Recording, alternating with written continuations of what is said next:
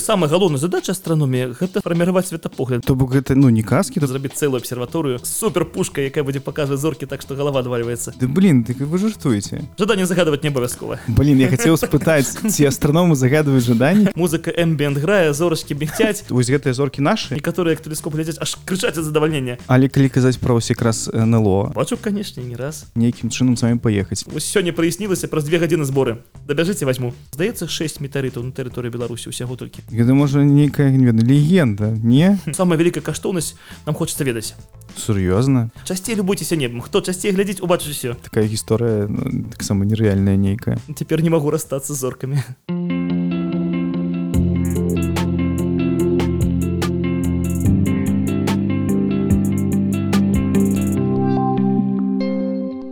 Усім прывітанне. Гэта новы чарговы падкаст на татнік бай. І сёння мы будзем размаўляць пра астраномію што гэта за такая навука ці не навука. І калі ты ведаеш што зямля круглая Мачыма круглая. І калі ты ведаеш дзе знаходзіцца вялікая мядзведзіца ці вялікі воз то і навошта яшчэ ведаць астраномію і ў гасцях у нас беларускі астраном.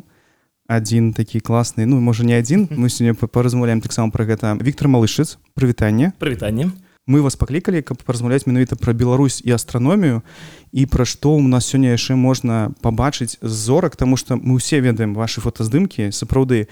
Я думаю ці ў фейсбуку ці ў нстаграме вельмі часта трапляюцца і гэта вельмі прыгожа. І хацелася б адразу спытаць адкуль у вас такая любоў да гэтай навукі да астраноміі і ці даўно вы самі пашлі гэтым займацца паколькі я яшчэ працую ў школе вучыў наших дзетак то я заўважу што недзе ў раёне класа 5 і усім цікавасць пра космас пра нейкі там палёты пра зоркі там нават і прадмет жа іх праходзіцца не веду цяпер называется але прыродазнаўства там сусвет калісьці называўся і вось калі ўзяць любога беларускага школьніка і падтрымаць гэту цікавасць у пятым класе ўсё я на ўсё жыццё захопіць у мяне просто падтрымалі моя мама падтрымала ў пятым класе падарыла прыгожую энцыклапедыю цяпер не магу расстацца зоркамі А што за энцыклапедыя Ой, самая банальная там была такая серия я познаю мир самая самая простенькая але гэта хапіла вот я ведаю што ў менску ёсць планетарый так. планетары так так так. І атрымліваецца што гэта можа адзінае месца ў беларусі дзе можна прыехаць нешта паглядзець пра зоркі пра зоркі на зоркі там не на то Так, так, так, так, так, так, так. пра зоркі так. Не пра зоркі у нас жа ёсць безліч розных фільмаў перадач увесь інтэрнет тэлебачанне ёсць такія цудоўныя цэлыя серыі ад BBC Discovery рэальна прафесійна знятыя на найвышэйшым узроўні таму глядзець не пераглядзець у планетарыі плюс яшчэ можна ўбачыць паўнакупальныя фільмы калі у вас такая сфера над вами вы на 360 градусаў бачыце відэа такога конечно дома не арганізуеш пры планетары ёсць там і вежа з тэлескопам але тэлескоп там сціплы хутчэй за ўсё просто сам антураж. Вы падымаецеся па прыступках под купал там усё жужыць блішчыць лямпачкамі і вам паказваюць штосьці А так канешне убачыць зоркі вы можаце ў любым месцы. Менск напэўна самае горшае ў плане засветкі ад дамоў. Смога і усяго астатняга. Добра калі казаць пра месц што вельмі дрэнна можна пабачыць зоркі. Куды трэба ехаць? Ёсць месцы вось просто кропачкі які прыехаць і там будзе ўсё бачна. Ну я скажу што самае напэўна вялікае ўражанне стварае не назіранню тэлескоп а просто калі вось бачыш сапраўда неба. Калі у тебе няма месяца ну, калі ёсць месяц моцна псуе засвечвае неба. А, калі толькі россып зорак ніякіх ліхтароў нейкіх населеных пунктаў такі ты зоркі. Гэта настолькі ўражвае што лепей чым розныя тэлескопы з планетарыямі. Логіка простая чым далей цывілізацыя тым будзе цікавей. Ну ад менску трэба ну хаця б кіламетру 50 ад'ехацца хаця засветка ад яго і за 100 кіламетраў нават бачная Ну і так можна сказаць пра кожны горад пра кож- так, так, вялікі так, так. калі зберасці тут таксама далей праблема ад'язджаеш ад вялікага горада ўрэшце прыязджаеш там у жабінку ці ў кобрынку дысьці яшчэ. Таму трэба шукаць па карце дзе месца глушэйшае. Але ж таксама трэба ведаць нейкія надвор'е глядзець за надвор'ем. Як як выбіраць гэтыя дні? То бок вы ж таксама не кожны дзень прыязджаеце безумоўна у нас э, адзін з самых горшых астракліматаў на земле можна сказать бывае яшчэ говорю безмоўна узімку пахмурна месяцамі пахмурна. Улетку у нас ночы светлае сонца не пускаецца глыбока под горызонт ага. Ага. ну, не зусім белыя ночы але зоркі зусім слабенька бачныя. У нас есть такія невялічкі прамежкі. Самы лепшы можа быць жнівень верасень калі яшчэ надвор'е больш-менш добрае і бываюць ночы ясны тады цёмныя зорныя. А так канешне калі б мы былі багатай краіны хацелі пабудаваць вялікі тэлескоп дакладна не ў беларусі трэба будаваць ставіць дзеся там у гарах у лепшых месцах зямлі і кіраваць ім дыстанцыйна можа быць то бок Беларусь гэта краіна дзе астраномія не можа развівацца таму што мы не можемм пабачыць зоркі нормально. Ну дык тэлескоп же можна хоць у космос запускаю пытанне ў грошах так что мы не адны такія з таким дрэнным астракліматам ну з чым ёсць то ёсць зоркі у нас можна убачыць яны крутыя мне часам дзеці расказваюць мы улетку ездзілі там на мора туды туды там такія былі зоркі блізкія нізкія но мы ведаем мор гэта ж курортная зона там же куча ліхтароў асвятлення просто яны тут за межы менску не выязджаюць і там думаю што сапраўдны зоркі убачылі во вёску глухую едце там будзе фантастыка што ў школе вучаць дзеці вось калі вы кажаце і чым вось іх можна зацікавіць вось пра што вы распавядаеце што ім становіцца цікава? Калі вось вы кажаце што складана ўсё ж пабачыць у тым жа менску зоркі. Ну астраномія гэта ж не толькі назіранне ну, так увогуле самая галоўная задача астраномія гэта наш фарміраваць светапогляд. Банальна гучыць але любому чалавеку нават такому які кажа мне важно толькі добры заробак там круты iphone крутая тачка крутая хата у гэтага чалавека таксама падсвядома ёсць цяга да нейкіх ведаў. Ён там сядзе перад сваім 8к тэлевізарам і ўключыць напрыклад перадачу пра антарктычных пінгвінаў. Вось навошта там антарктычныя пінгвіны калі ў антарктыду наўрад ці ён збіраецца? Просто цікава чалавеку. Гэтак жа сама і школьнікам расказам пра будову нашага света пра структуру відавочна всіх хвалюць пытанне што такое чорныя дзеры каго там яны паядаюць як нараджаюцца зоркі як паміраюць што на іншых планетах ці можна пагуляць па марсе. Ну і расказвам рэчы больш складаныя само сабой у школьны урок это ж не толькі там шоу з прыгожымі карцінкамі. Расказваем як людзі да гэтых адкрыццяў прыйшлі як навучыліся па зорках вызначаць там зямныя каардынаты выміраць час. Наш час да сённяшняга дня трошки зоркамі каралюе. Ну, далей. Дарэчы вось таксама казалі про гэтыя тэлескопы. Ёсць цяпер гэты вялікі тэлескоп хабл Уж уж ёсць хабал уже старычок адпраўляецца хутка ў акіян яму уже толькі 32 гады так так. Тэлескоп Джеймс Уэб новы Джеймс Уэб так так дакладна что праз яго мы можемм пабачыць ці даведацца чаго мы раней не ведалі то бок мне падавалася часам што астраномія гэта такая навука ну быццам вось мы уже ведаем зоркі ў сам сонечнай нейкай сістэме там нешта мы што можемм пабачыць ну і ўсё і ўсё ну што што можна яшчэ паглядзець не ну як у любых ведах забыў хто ж это з вядомых філосафаў грэчаскіх сказаў ну чым больш я ведаю там больш не ведаю. З кругамі гэтымі карцінка была. Чым больш твой круг ведаю тым больш дакранаешся з тым што табе яшчэ невядома там вот пытанню там проста мора вось новы тэлескоп ён дарэчы такія каляровыя прыгожыя карцінкі публікую многі думаюць што калі паглядзець вокам такое убачыш но гэты джеймс веб працуе практычна цалкам у інфрачырвоным дыяпазоне які мы вокам увогуле не бачым але ў гэтым как раз самы важны накірунак тому што па-перша інфрачырвоны пром не лепш праходзіць праз розныя туманнасці там праз пыл газ. Мы можемм убачыць што там робіцца унутры як там нараджаюцца напрыклад зоркі з гэтых туманнасцяў. Самыя далёкія галактыкі там на перыферыі яны пераважна свецяцца ў інфрачырвоным дыяпазоне. Мы можам глыбей прасунуцца у самыя пачаткі нашага сусвету напрыклад стварэння яго. То бок гэта ну не казкі то бок сур'ёзна мы можам атрымлівацца вось бачыць як там ствараюцца вось усе гэтыя там сусветы нейкія там Ну мы ж не адразу бачым што там ну, галактыка фарміруецца на ну, каля мільярда гадоў фарміруецца але ж сусвет гэта такая машина часу. Ну вось паміж намі з вами там один метр. Святло ж за нейкі час праходзіць я вас так, бачу так. не такім які вы зараз а такім які вы былі ну прыблізна там одну 300 мільённую долю секунды таму калі месяц наш да яго святло ідзе трошки больш за секунду мы наш месяц бачым такім якім быў секунду таму а солнце 8 хвілін таму ну а далёкія галактыкі бачым такімі якімі яны былі мільярды гадоў таму і такім чынам на розных адлегласцях можна убачыць усе стады іх жыцця і таму зразумець як яны нараджаліся як развіваліся калі там зоркі пачалі утварацца. І нам хочацца прасунуцца як мага далей каб самы пачатак сусвету убачыць для гэта... гэтага трэба як мага больше тэлескоп. Але ну але гэта магчыма? Ці гэта бясконцасць усё ж? Что там лічыць астраномы? Ну сэнсе... Мачыма бясконца ён угу. на вялікіх маштабах аднародна што дазваляе намеркаваць што напэўна і далей будзе гэткі самы. Бачная частка сусвету канечная за час яго існавання святло ж не магло прайсці з бясконцах адлегласцю толькі там ну калі нас зараз там 13,7 мільярды гадоў ацэньваецца значыць высокі светлавых гадоў промні светла паспелі дайсці далей мы нічога не можам бачыць таму бачны край сусвету ёсць А калі казаць пра тэлескопы такія а ў беларусі ну хаця б ёсць хаця б які-небудзь тэлескоп і ў які можна паглядзець. Не дамашні а нейкі вось вялікі тэлескоп. На жаль толькі аматарская тэхніка. У нас ёсць напрыклад ва універсітэце тэлескоп але ну ён такі таксама аматарскага класу. З, з дапамогай яго можна штосьці сур'ёзна рабіць. Яго няма база няма дзе яго паставіць. Там публічна ёсць такі абсерваторыі пры планетарыі з вельмі сціплым інструментам. Альбо адшукаць аматара астраноміі з большай трубою і попрасіць яго паказаць зоркі. Я ўсё гэта лета туды-сюды бегаў усім паказваў усе прасілі А то буквально маеце так? Тэлескоп такі ну, ёсць, мы, мы, мы два разы больш чым планетарі нават правда што транспартабельна у адрозненне ад таго і таму канешне можна выехаць з ім падзор на неба і палюбавацца і вы яго возіце так? Можна будзе калі нішто там да вас нейкім звяртацца калі што так клас і што праз гэты невялікі тэлескоп калі казаць можна пабачыць вось гэтыя зоркі нашы вось тут нейкія сузоры ці што што там можна? Не, ну, тэлескопы ж вельмі малое поле зроку Так, так, так. калі вы дзе-нибудь знайшлі тэлескоп ці набылі яго зараз кошты скокнули неверагодна увогуле кажу не купляйте тэлескопы самы просты аб'ект і самы усімі любімы гэта месяц. Асабліва калі месяц паловачка там першая чвэрці апошняя это не, поўні поўні не цікава якраз паглядзець вось на гэтай фазе у любы тэлескоп самы простенькі карцінка будзе на вас не пакіне абыякавым. Горы кратары все вось гэта. Но тады далей у горадзе хіба што можна на самыя яркія планеты паглядзець там яркія падвойныя зоркі. А за горадам гэта зорныя скопішчы гэта туманнасці блізкія галактыкі. Яны ж бываюць яшчэ розных тыпаў гэта туманнасці і скопішча там глядзець не пераглядзець. Калі мы там чытаем розныя навіны про тое што там вось будзе пролетаць нейкія каметы там і гэтак далей. Ну, у тэлескопе таксама за можна такось назіраць і все бачыць які наляціць гэта у наш перасоўваецца павольна вы вокам не бачыць як наляціць у лепшую ага, выпадку праз ага. пару гадзіну бачыць як перасунулася.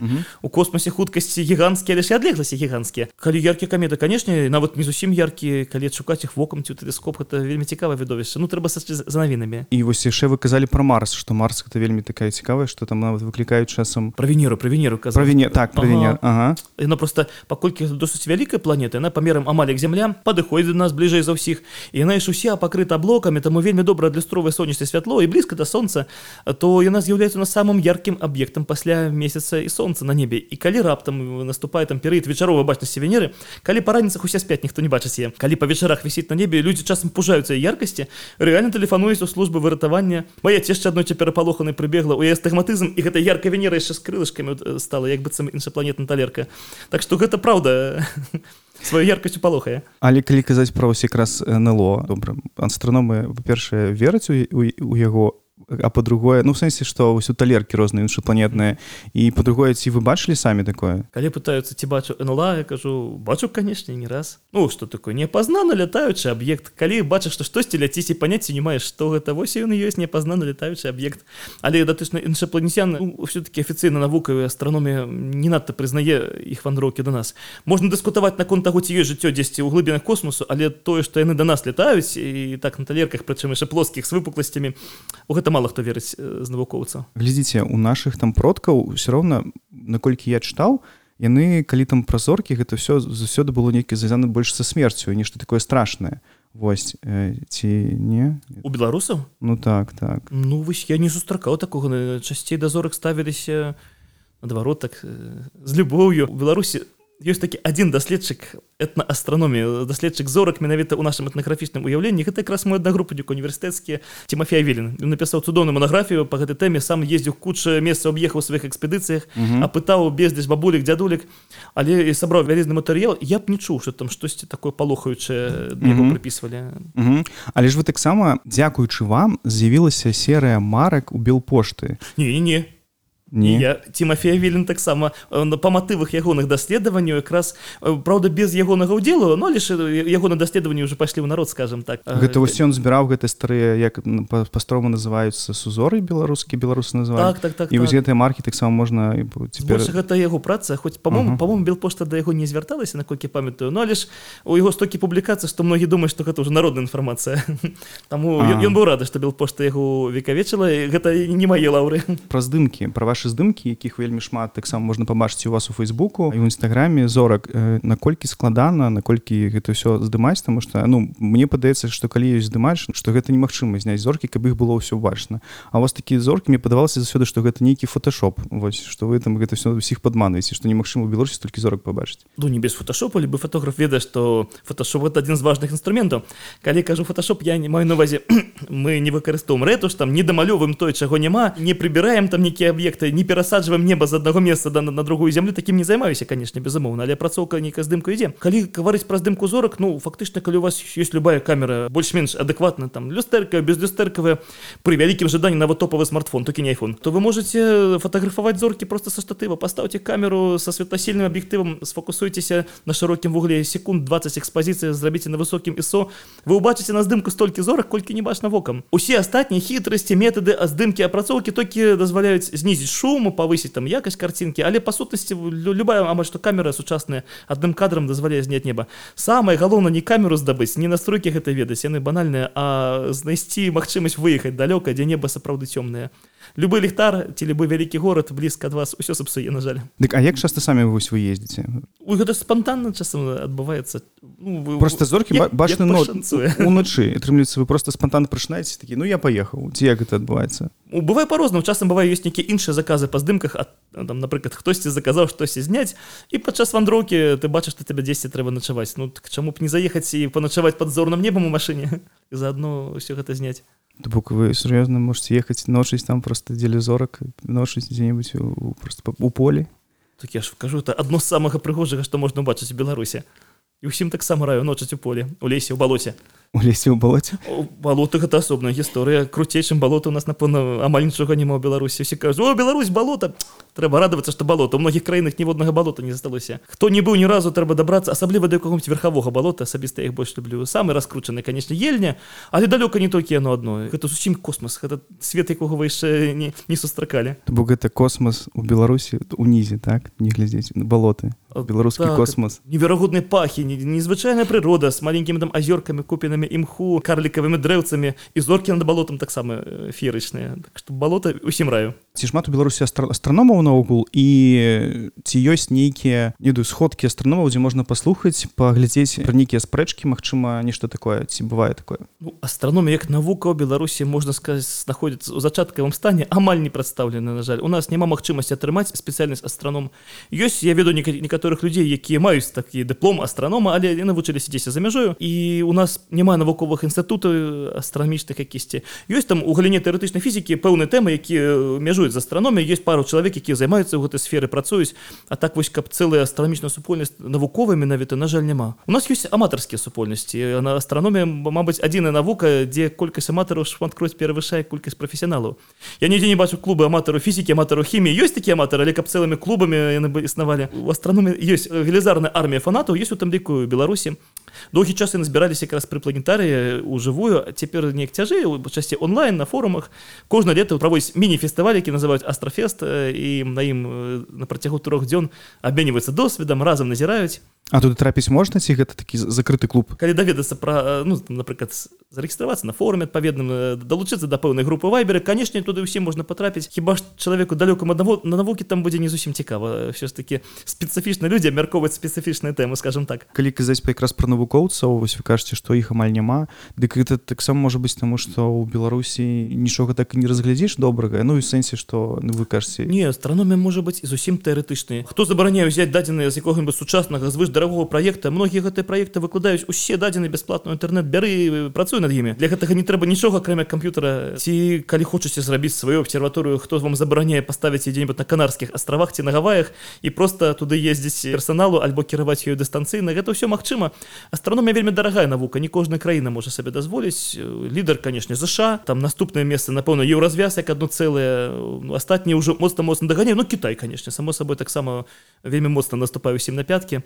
Таму што астраномы вельмі шмат трацяць грошы тэлескоп джеймс веб каштаваў 10 мільярда долараў толькі на этапе запуска. І пры гэтым ён вам не пабудуе камбайн не накапае бульбы ніякай даходу ніякіх тэхналогій якія дапамогуць побытавым жыцці хутчэй за ўсё не атрымаецца. Просто мы будзем больш ведаць пра космос гэта круто але дорага. Наколькі дорага дома месь вось не ведаю. Самы танны тэлескоп за колькі можна набыць і каб можна было сапраўды асалду атрымаць ад таго што ты бачыш зоркі. Я лічу што есть нейкая мінімальная планка ўсё ж такі. Тэлескопа цяпер робяць усіх цэнавых дыяпазону ага. Просто я цяпер у цэнах сучасных не арыентуюся. Тое што раней каштавала 200 долларов цяпер каштуе 500 і цяжка сказаць а пра мінімальную планку. Лічу што ўсё-таки самы просты тэлескопа лепш не купляць бо гэта просто скажем кітайская подробка под тэлескоп. Калі бюджэты ну, бежаваны лепш купіць біноклі які-небудзь з вялікімі аб'ектывамі і невялікім павелічэннем і любавацца небам праз бінокль там таксама шмат чаго цікавага можна шукаць. Тэлескоп штука падаражэй крышашку па коштах гэта хобі ну як любой іншы хобі як рыбалка калі рыбакі некаторыя там за некалькі тысяч долларов могуць сабе купляць водачкі нейкія аксесуары стокі рыбы можна было бы за гэта накупляць там не менш хобі тое самое астраномі. Там верхняя столі даходзіць до таго што некаторыя астраномы аматары нават перараджаліся уже фактычна прафесійных астраномы там у Росіі ведаю ёсць досвед калі аматары аб'ядналіся і фактычна свой хобі ператварылі ў цэлую сетку па пошуку касмічнага смецця астэроіду камет і змаглі там нават зарабляць грошы фактычна сталі прафесійнымі навукоўцамі нас наогул нешта падала ці падае і ці нехта шукае гэта прадае на аукцыёнах Ну гэта трошки іншая тэматыка пад можа быть і падала. Мае знаёмыя якраз аматары астраномі некалькі разоў выязджалі нават прачэсваць мясцовасць пасля паведамленню аб пралётах яркіх балідаў mm -hmm. раптам штосьці пала але ніколі не, не скончылася поспехам у нас вельмі цяжка шукаць вось упаў камень сярод кучы камяню у поле як зразумець што метарыт калі вы яго бачыце можа быть зразумееце ж трэба знайсці. Лепш mm -hmm. за ўсіх шукаць дзе-нибудь у ільдах снегах у пустынях на у наших краях за ўсю гісторыю вядома здаецца 6 метарытаў на тэрыторыі беларусі усяго толькі. Стопудова падала больш. дакладна так? знайсці нереальна просто калі нават побачыш ну ён ніяк не адрозніваецца просто ад камня ці ёсць пэўныя адрозненні напрыклад больш дэманструю магнітнай уласцівасці на ім абавязкова будзе аплаўленая корка нейкія паглыбленні адгарэння атмасферы. І канечне хімічны аналіз там можа паказаць па утрыманню жалеза нікелі там нейкіх яшчэ элементаў што гэта метарыт я ведаю мяне знаёмыя якраз працуюць ну, часто даводзіцца сутыкацца з метарытамі там сфера дзейнасці блізкая і многія людзі прыносяць тое што я знайшоў вось гэта метарыт ну пакуль нічога з гэтых знаходах метарытам не аказалася на жаль. А так наогул гэта ж дарагая штука наступнае пытанне все заўсёды задаюць за колькі можна прадаць? Так, бясцэнна гэта важна для навукі гэта ж не просто нейкі сувенір гэта лепш перадаць для даследавання навуковага. Ну ладно але калі што прадаць можна. Ёсць нават фактычна рынок тых камянёў там кошты ну парадка можа быть долара за грамм то кілаграмовы штука ўжо тысяча бакса можа быть быть калі нейкі рэдкі унікальны так напрыклад наш брагінскі то і даражэй. Я хацеў якраз пытаць ёсць у нас нейкі музей дзе можна пабачыць ну астранамічны і у нас ёсць ну ці ёсць нешта вось вы кажаце ёсць у акадэміі навук самі дакладна што ёсць калекцыях метарытаў і беларускіх і не толькі я толькі не веду наколькі там лёгка туды патрапіць ці можна запісацца схадзіць у музей. Просто я ні разу там не быў не магу сказаць трэба там звярнуцца да іх не ведак зараз. Раней было парачка метарытаў прадстаўлена ў музеі геалагічным у бДУ пры геафаку mm -hmm. музеі экалогіі ў мінску хаця апошні раз туды прыходзе не было іх чамусьці ведаю што мінскім планетарыі ёсць некалькі невялічкіх фрагментаў метарытаў таксама і там якраз яны займаюцца са школьнікамі шукаць мікраметарыты пыліначкі якія падаюць з космоса. І яны шмат знайшлі дарэчы сур'ёзна ну многія метарыты мікраскапічна гэта пылінка з космоса. Ну, плавілася згарэла бокам ну так так як... ёсць пэўна метады таксама назбіраюць пыл з дахаў прычым таких старых дамоў каб пыл там уже набіраўся гадоў 50 хаця б потым яго прасеяваць праз розны там сіты сарт... э, нек там структуруюць і под мікраскопам шукаюць штосьці падобнае таму што там ёсць пэўныя віды формы якія могуць мець гэта метарыта плаўлены кропелькі такія сферычныя. І потым гэтыя шарыкі які знайшлі яшчэ нясуць на хімічны аналіз там лазерам па ім страляюць выпараюць дамаюць спектр і некаторы з іх аказваецца сапраўды метарытным рэчывам. Так што у вас дома можа ўжо лежаць метарыты на даху. Ну, ну так маленькі без мікраскопах не ўбачыце але так ну гэта такая гісторыя ну, таксама нерэальная нейкая А калі казаць пра вашых што вы выкладаеце астраномію ці вось гэтыя школьнікі там гэта 10 11 клас астраномія ну так і на 11 там выкладаецца але ў нас ага. школе 10 ну так ага. шмат з іх ну хаця б там один-два на год мараць стаць астраномам ці нешці паступаюць куды-небудзь і што-нибудь такое хочуць яны часцей марыць канешне айцішнікамі стаць перамогу олімпіядзе па астраномі гарантую паступленне тоже БДУ на ФПМі без экзаменаў таму яны канешне так выбіраюць але ёсць у мяне так. цэлы невялі невялічкая колькасць паспяховых гісторый калі людзі сапраўды але праўда яны яшчэ не давучыліся до конца там ці стануць астраномамі не ведаю але працягваць вучыцца. Хто рассіі хто Польшча то бок ёсць магчымасць што нас з'явіцца яшчэ трошки больш астраномаў якія з беларусі прынамсі будзем спадзявацца. Як вы шукаеце вось гэтых не ведаю знаёмых людзей які бывалі ў космосе Мачыма вы знаёмы з такімі людзьмі ці нейкі ну, нешта такое перапіскі ці нешта там хто бываў. У нас таксама жыць беларусы касманаўты якія таксама каб з імі ну даведацца што яны там бачылі калі былі там вось. Асабіста я не касманаўтыка цікаўлюся крышашку менш напэўна бо датычна астраномія там нічога вы такога асабліва новага ў космосе не пабачыце. Зоркі там амаль такія як у нас неба трошки сцямнейша само сабой зоркі крыху ярчэйшыя. Там вось цікава канешне ў плане тэхнікі тэхналогіі усяго гэтага незвычайнага побыту калі у вас там няма гравітацыі не памыцца не папіць нормально але не асабістае ў жыцці з касманаўтамі практычна не даводзілася сутыкацца. Хіба што прыходіць на сустрэча з некаторымі з іх? Наогул наколькі гэта можа не ведаю спрыяць развіццю розных навук сама астраномія ці яна дапамагае яшчэ нейкім чынам? Вось вы казалі што нельга там за тэлескоп пабудаваць там трактар ці накапаць бульбы. Але гэта наколькі карысная навука? Акрамя таго што можна пабачыць класныя зоркі ці вось нейкі торыі пазаймацца ну вось ты сучасныя даследаванні які там адбываюцца я асабіста не магу сабе уявіць іх прымяней на практыцы зямной сапраўды. Хаця астраномія цесна сплецена з той жа фізікай таму канешне вялікі унёсак робіць у тую ж фізіку нездарма некалькі апошніх прэмій па фізіцы астраному пазабіралі за астранамічныя адкрыцці у свой час вельмі моцна дапамагла астраномія развіццю той жа фізікі матэматыкі мы ведаем што закон сусветнага прыцягнення ньютона знік дзякуючы астраноміі з многіх патрэбаў фізікі астраноміі ён развіў там інтэгралы ну інтэгральна дыферэнцыяльна здычэнне але гэта ў далёкім мінулым я вось таких паспяховых прыкладаў каб напрыклад пабудавалі тэлескоп а потым знайшлі крутую тэхналогію яку можна выкарыстаць у камп'ютарах такога не могу прыгадаць вось ж самая вялікая каштоўнасць нам хочется ведаць Таму што мы ўбачылі там чорны дзіру далёка галактыцы зусім недавно дарэчы мы здымкі нават змаглі некаторых чорных дзер атрымаць гэтых у першую чаргу просто людзям усім было цікава як выглядае чорны дзіра і таму мы ўбачылі і гэта кайф. Дзеля гэтага людзі гатовы плаціць такія грошы цэлымі краінамі менавіта каб ведаць Вось просто мы хочам ведаць і нават мы будем так нават тыя хто думае што дарэмна траціць гэтыя грошы у ім штосьці хочацца ведаць камусьці хочацца падарожнічаць навошта падарожніць сядзі сабе тут на месцы ўсё ад таго што ты ўбачыш нутрдам не на фота ўжывую што зменіцца вось хочацца ж людзям а другім хочацца ўбачыць галактыку і даведацца што ж там унутры А ці ёсць у вас нейкая мара? Вось, што вы можете ці хочаце пабачыць некалі ці не, нешта такое? Конечно ёсць мара каб які-нибудь самы вялікі ў свеце тэлескоп зазірнуць вокам. Таму што ніхто іх вокам не глядзіць цяпер усё фатаграфуецца. Вока не самы надзейны інструмент але э, было б цікава просто паглядзець як гэта само сабой наша вока нашмат менш можа паказаць чым фатаграфія. Калі вы бачыце там такі каляровыя здымкі розныя з хаблы так, нават так, не з хабла аматарскі нават здымкі вокам вы так у тэлескоп не бачыце. Наша вока не можа накопліваць святло і гэтак же сам не кажуць ты здымаеш зорныя пейзажы стокі зорак не мае падробка гэта ўсе зоркі рэальныя і колеры рэальны гэта ўсё ёсць на небе просто наша вока ні колеры не можа бачыць не гэтыя зоркі слабенькія. Тым не менш ўсё ж такі калі глядзіш у тэлескоп і замест фантастычнай прыгожай галактыкі там маленькі эліпсік туманны але ты разумееш што гэта фатоны не працягнуўся некалькі мільёнаў гадоў зараз табе вока трапляецца далёкіх зорак гэта неперадаваема пачуццё. Ні адзін я прызнаю гэта таму што некаторыя як тэлескоп глядзяць аж крычаць задавальнення. Кажуць нічога ж сабе гэта яно! Блин ну я не ведаю я просто ніколі не глядзеў так нават маленькі тэлескоп і можа быть я так не могу пакуль гэта нават уявіць что гэта такое. Але мне падаецца что хотя бы у бінокль мне уже схацелася не набыць ці не адшукаць нейкі клас знаёмы родам з мінска юры белецкі такі вядомы астрафатограф но весь свет вядомы таму што здымаю самых лепшых месцах света там вядома шэдуральна здымаю просто. Ён выхадзе з мінску вучыўся адэсе потым адправіўся працаваць у Еўропу адтуль пераехаў чылі працую хоць доўгі час працаваў на самым вялікім свеце тэлескопіў наогул наш беларус цяпер працую на крышачку меншым а неяк воля лёс атрымалася што гэта самы вялікі тэлескоп тэлескоп у які можна ставіць акуляры глядзець вокам. І часам кажа ён калі у іх там сервісныя ночы калі месяц поўны яны не вядуць назіранне рамантуюць на налажваюць.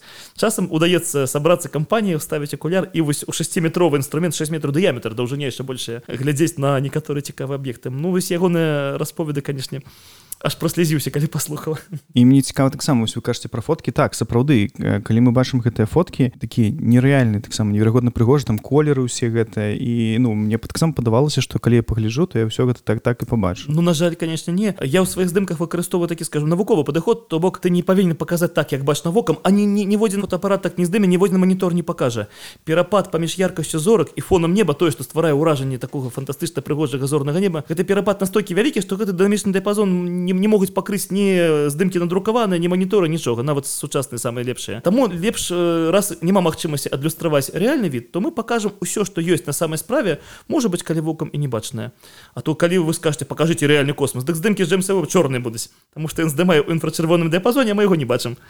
Таму галоўная задача адлюстраваць усё што ёсць. Колеры там сапраўды рэальныя. Неба у нас можа быть і зялёным з-за таго што свеціцца наша атмасфера. Малечны шлях можа быть і блакітным з ружовымі плямкамі а ў цэнтры аранжава жоўты гэта все сапраўдны колеры зорак так.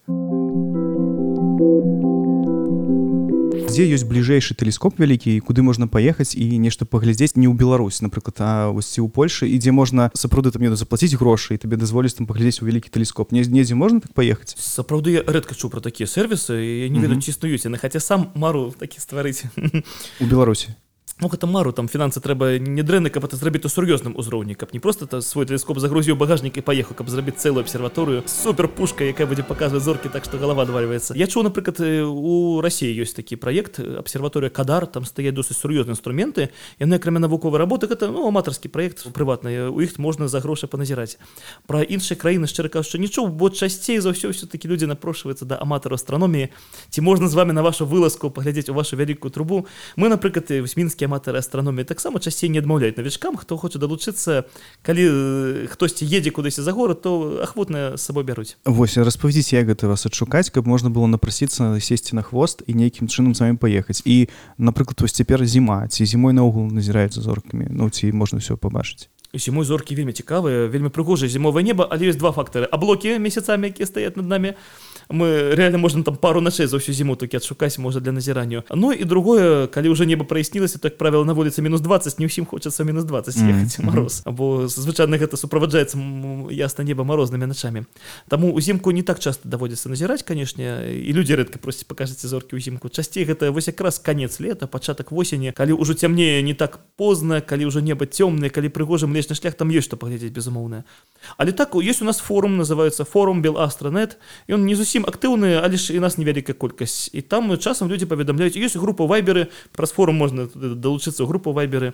Бывае што хтосьці збіраецца ехаць і кажа што вось магу каго-небудзь узяць на хвост ці хтосьці сам піша возьмите мяне калі ласка хтосьці можа ўзяць толькі трэба быць гатовым што гэта не па вашым закадзе я хачу вось у такі-то дзень каб гэта было субота вечар паехаць ну гэта часам сёння праяснілася праз две гадзіны зборы. Дабяжыце возьму А вось так. Угу. А калі напрыклад вось ну ёсць жа напрыклад дні калі вось пішуць гэтыя навіны штось будзе там бачна там вось нешта пролетаць будзе нешта бачна і тады вы таксама збіраецеся і некуды выязджаеце каб это все часто бывае бывае раз часто паасобку не часто калі такія бадзі да? ага. часто мы іх менавіта разам назіраем так. Паколькі я працую ў школе тут бываю са школьнікамі спрабуем назіраць. Ну вось на жаль недавно было зацьменне солнца частковае з такой вялікай досыць фазы але аблокі як заўсёды ўнеслі свае карэктывы.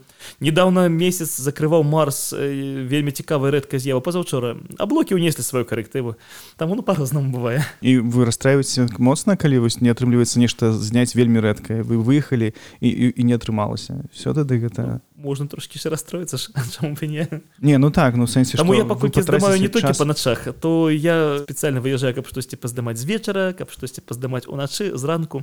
Зацягнуць аблокі ўвечары ну нічога прырода беларуска таксама паглядзець і паздымаць а паўночныя зяне таксама беларусі я бачыў здымалі можа быць і вы ж таксама я летом бачыў вокам нават без камеры але палярнае зянне зараз актыўнасць сонца нарастае і палярныя зянне будуць усё часцей часцей адбывацца з імі такі праблемы цяжка прадказаць зноў такі трэба чытаць это прогнозы потым маніторыць розны там графікі індексаў геамагнітнай актыўнасці калі ён раптам папёр уверх трэба хуценька бегчы у мінску наўрад ці убачыце дзесьці трэба у цёмным месца за горадам камера зловіць нашмат з большай верагоднасцю бывае што вокам не бачыш а камеру ставіш а там зялёное такое вісіць усё але бываюць настолькі яркія вось як гэтым летом я раптоўна бачу што з-за гарызонта промні пайшлі як быццам машина з дальнім святлом едзе але вельмі шмат машин і раптоўна яны там то ўлева то правы перасоўвацца а у мяне не камеры нічога было мы просто паехалі тэлескоп паглядзець быў у людзей я толькі што праклінаў айфона ну вось ладно раз няма штатыву то айфон добры варыянт 10 секунд з рукі можна зняць апошняй мадэлі сфотаграфавалі там вось это все зялёную зялёную нізам і фіолетавы такія занавескі вагаюцца над гарызонтам палярнай зяне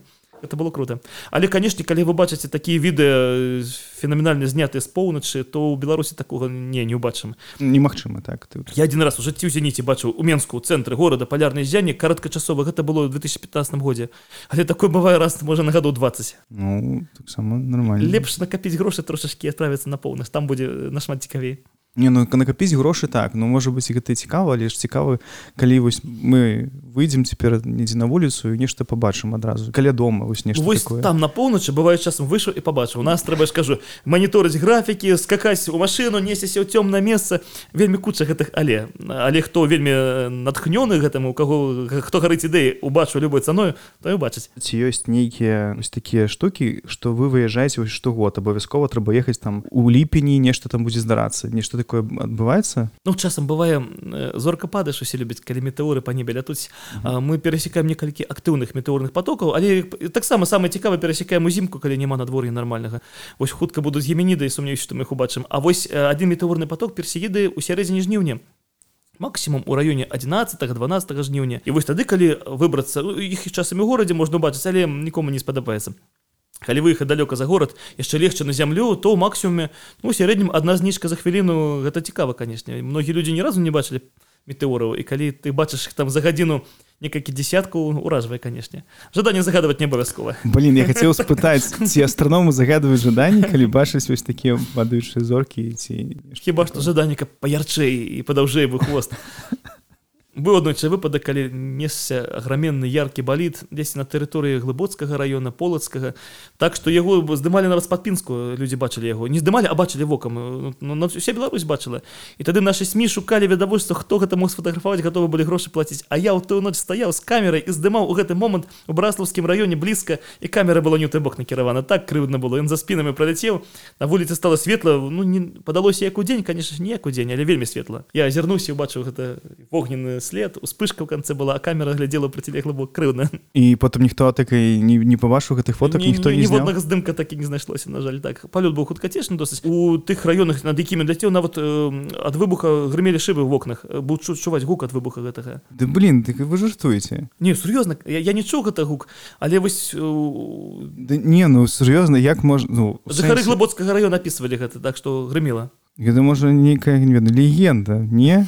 Сваімі вачыма бачу. Не, не сфотку у мяне ёсць кадр дзе э, там таймлапс дымаў кадр за кадрам каб потым відэа зрабіць і вось на адным здымку трава асветленая это ён задаляцеў ага. слухайте я кажу что ладно там ужо паглядзець у тэлескоп захацеў але вы кажаце вось што можна нават у беларусі нават такое пабачыць вось яркі там палярнае зянне можна яшчэ пабачыць вось нейкія зацьменні нейкія сонечныя якія там можна нешта паздымаць ну а я такі глядзеў максімум што бачу гэта такі сонечныя зацьменні ў дзень дзень вось і ўсё ну, палярны зяніці яркія метэоразі там прыгожа серабрыстыя блокі гэта такія з'явыкі цяжкавата прагназаваць таму я скажу так часцей любуйцеся небам хто часцей глядзець убачыць усё шанцуе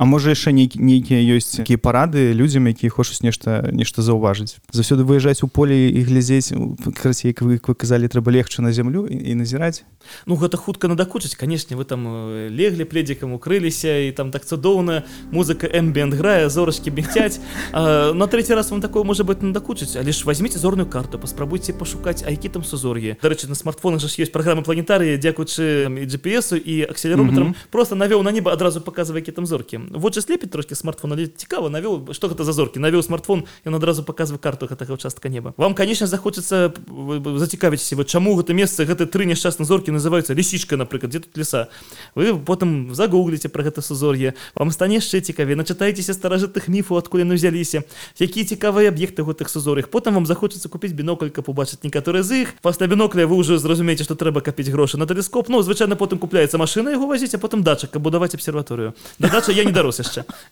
не але тэлескоп свой маеце вось вы кажаце гэта класна я хацеў сказаць яшчэ у вас ёсць свой нстаграм на які трэба подпісацца Праўда зорак там не так шмат але там ёсць Беларусь. Наконт здымка ў беларусі так вы таксама есть збіраеце ўсю Беларусь у сваіх фотаздымках там у вас есть вызеты нашы архітэктура беларуская і так далей гэта таксама як хобі ці ці што ці гэта ну, просто як это не адзорак трошки калі просто едзеце там ну ладно сфотка яшчэ там касцёл скажем на палову хобі. Гэта прыносіць пэўны доход але сумняюся что доход можна назваць вялікім попыт жа ёсць на здымкі беларусі хтось нават і заказвае калі ласка нам там для нейкага проекта трэба пэўны замак у пэўны час сутак чаму б не зняць гэта замак калі людзі просяць потому ж я реалізую свае фото на фотобанках і ага, так. кому хочет за сабе фото на стенку там літаральна за один доллар ці некалькі десяткаў центаў можна купіць на фотобанку раздрукаваць і выкарыстоўваць без праблем то бок насамрэч гэта каштуй не так дорага я просто бачу таксама калі сварыліся людзі і з-за таго што А можа нават у вас бачыў што вы пісалі што нехта скраў просто фотаздымкі скраў а на сам раз.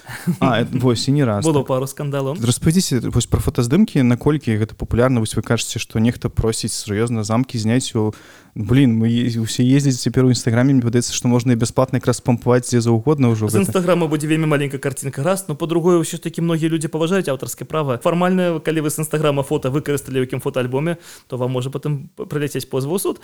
Таму улічваючы што цяпер здымкі на тых же фотобанках каштуюць капейкі то часам купляюць выдавецтва нейкія яшчэ хтосьці я нават не ведаю хто але часам свае фото знаходжу на бікбордах дзесьці ў нейкіх брашурах у кнігах і вы про гэта раней не ведалі да? Ну сэнсе што бывало што не ведаў так. Але я упэўнены не скрадзеная само сабой выкарыстаная легальна афіцыйна Ну гэта класна калі ты глядзіш і свае фотаздымкі бачыш на нейкіх білбордах гэта круто. Але мне падаецца зарабіць на беларускай тэматыцы сабе шмат грошай зараз напэўна немагчыма Ну хаця бы мя. Можа быць А вы ўжо лічылі ну у сэнсе што колькі вы праехалі по беларусі колькі нас здымалі менавіта беларускіх мясцінаў вось нешта такое у вас ёсць ці ёсць нейкі у вас можа сайт дзе можна сайта таксама пакуль няма хаця адзін цікавы праект ёсць у галаве не я не, не ганюся за колькасцю у нас ёсць за колькасцю адначасова з якасцю годніцца цудоўны фотограф Сергей Платкевіш можа быць вы чулі яго Так, імя. так, так. у яго есть проект планета Беларусь бівай у яго якраз задача пакрыць усё што не можа зняць у добрай якасці здыме хаця б у дрэннай каб усё гэта было ну ён цудоўны фотограф яго якасці найвыдатнейшая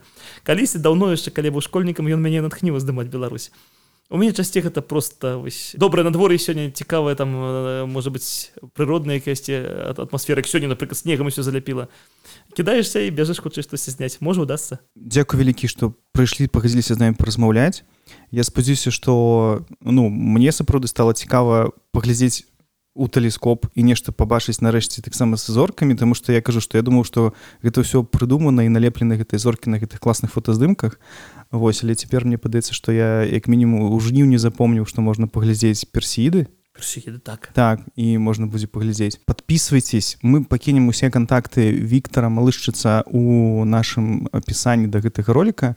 Можна будзе подпісацца паглядзець там на прыгожую Беларусі на прыгожыя зоркі таксама і не і задаць пытанні вам же можна задаваць пытанні безумоўна з радасцю адкажам так. Можам пракансультаваць і пра зоркі пра касмічную тэму і пра то якіх здымаць нават гатовы тэкст уже есть напісаны на гэту тэму так што звяртайцеся Ага сур'ёзна то бок вы можете там карацей калі нехта звяртаецца вы адразу можете напісаць што там вось схадзіце туды там нешта там паглядзець што Ну заўсёды розныя пытанні але ну, калі пра зоркі так я уже цэлы тэкст нават напісаў гатовы з усімі дзяліцца таму што э, многі звяртаюцца пра то якіх зняць напрыклад Угу. і хутчэй за ўсё таксама пракансультаць можете А як мінімум калі вам нехта напіша які там бінокль да набыць што першы Ну, у агульных рысах канешне можна звяртацца безумоўна. Клас вось пішыце Віктору мы таксама будзем яшчэ яму пісаць. А на нас таксама можете подпісацца і дзякую усім хто дапамагае нам рабіць гэтыя выпускі. Да пабачэння. Да пабачэння